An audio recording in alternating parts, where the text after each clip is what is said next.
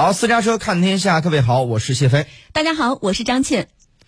据俄罗斯卫星社六号报道，俄罗斯外交部副部长谢尔盖·里亚布科夫透露，国际原子能机构总干事格罗西将于本周访问莫斯科。里亚布科夫呢向记者表示，我们期待与国际原子能机构总干事进行一如既往的深入与专业的对话。报道称，里亚科夫认为呢，扎布罗热核电站周围的安全区是即将举行的谈判的关键问题。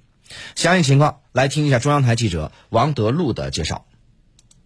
俄罗斯外交部副部长里亚布科夫六号表示，国际原子能机构总干事格罗西将于本周抵达莫斯科进行访问。但俄罗斯总统新闻秘书佩斯科夫当天表示，普京总统没有计划与格罗西会面。俄罗斯总统普京当地时间六号签署命令，不再要求执行政府间协议的俄罗斯出口商和商品供应商强制出售其外汇收入。俄罗斯政府于二零二二年二月二十八号要求所有出口商强制结汇其外汇收入的百分之八十。后来这一比例在五月二十四号减少到百分之五十。从六月开始，强制结汇的额度变为由政府专门委员会确定。乌克兰最高拉达，也就是乌克兰议会国家安全、国防与情报委员会，六号已批准此前乌总统泽连斯基向议会提交的关于延长战时状态和总动员令的两个法律草案。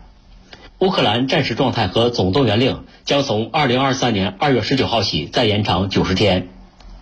六号，乌克兰总统泽连斯基主持召开了最高统帅部会议，会议听取了武装部队指挥官有关前线局势的汇报，特别关注了巴赫穆特方向阵地的情况。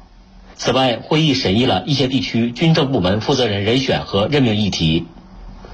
另据乌克兰媒体报道，泽连斯基可能参加将于二月九号举行的欧盟成员国峰会。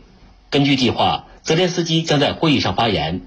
如果泽连斯基能够前往布鲁塞尔参加会议，这将是他自2022年2月24号以来第二次境外访问，但他的出访可能因为安全原因取消。此外，乌克兰最高拉达6号通过决议，认定俄罗斯瓦格纳集团为犯罪组织。另据媒体报道，乌克兰军事人员已经抵达英国，准备接受使用 AS-90 自行榴弹炮的培训。今年一月，英国宣布向乌克兰提供三十门 AS-90 自行榴弹炮和十四辆挑战者二型主战坦克。